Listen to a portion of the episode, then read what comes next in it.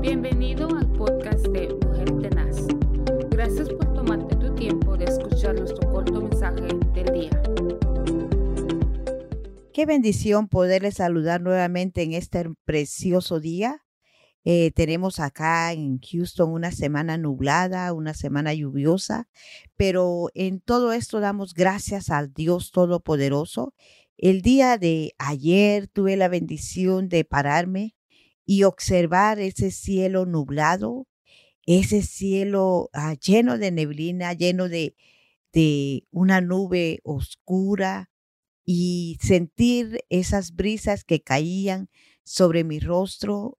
Le di gracias a Dios porque podemos sentir esa bendición de la lluvia. A veces causa desastres en, en ciudades, en calles, aún en medio de las casas, pero sabe una bendición que tenemos es de que Dios es bueno.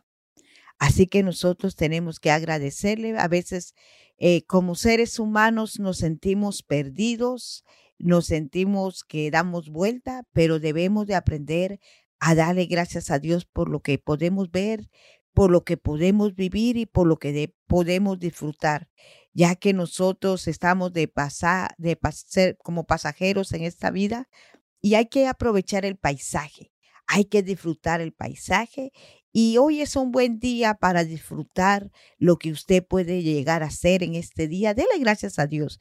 Disfrútelo por lo que Él le permite hacer en este día. Así como anduvieron eh, los israelitas cuando salieron de Egipto, la palabra del Señor dice en el Salmo 107, versículo 4, anduvieron perdidos por el desierto por la soledad, sin camino, sin hallar ciudad donde vivir, hambrientos y sedientos, su alma desfallecía en ellos. Entonces clamaron en su angustia y los libró de sus aflicciones. Los dirigió por el camino derecho para que viniesen a ciudad habitable. Alaben la misericordia de Jehová y sus maravillosos y sus maravillosas para con los hijos de los hombres, porque sacia el alma menesterosa y llena de bien el alma hambriente. Eh, damos gracias a Dios porque Dios nos ha dirigido no solamente al pueblo de Israel, sino también a nosotros de alguna otra manera, nos ha saciado, nos ha colmado de bendiciones. Estos versículos tal vez se refiera a la peregrinación de los israelitas por el desierto, pero la palabra nos enseña que claman al Señor en su hambre, en su sed, y Él sacia sus necesidades los libra de sus aflicciones. Mire qué precioso. La satisfacción genuina no se encuentra en la comida ni en la bebida, ni en las posesiones materiales, sino en cumplir el propósito del Señor en nuestras vidas.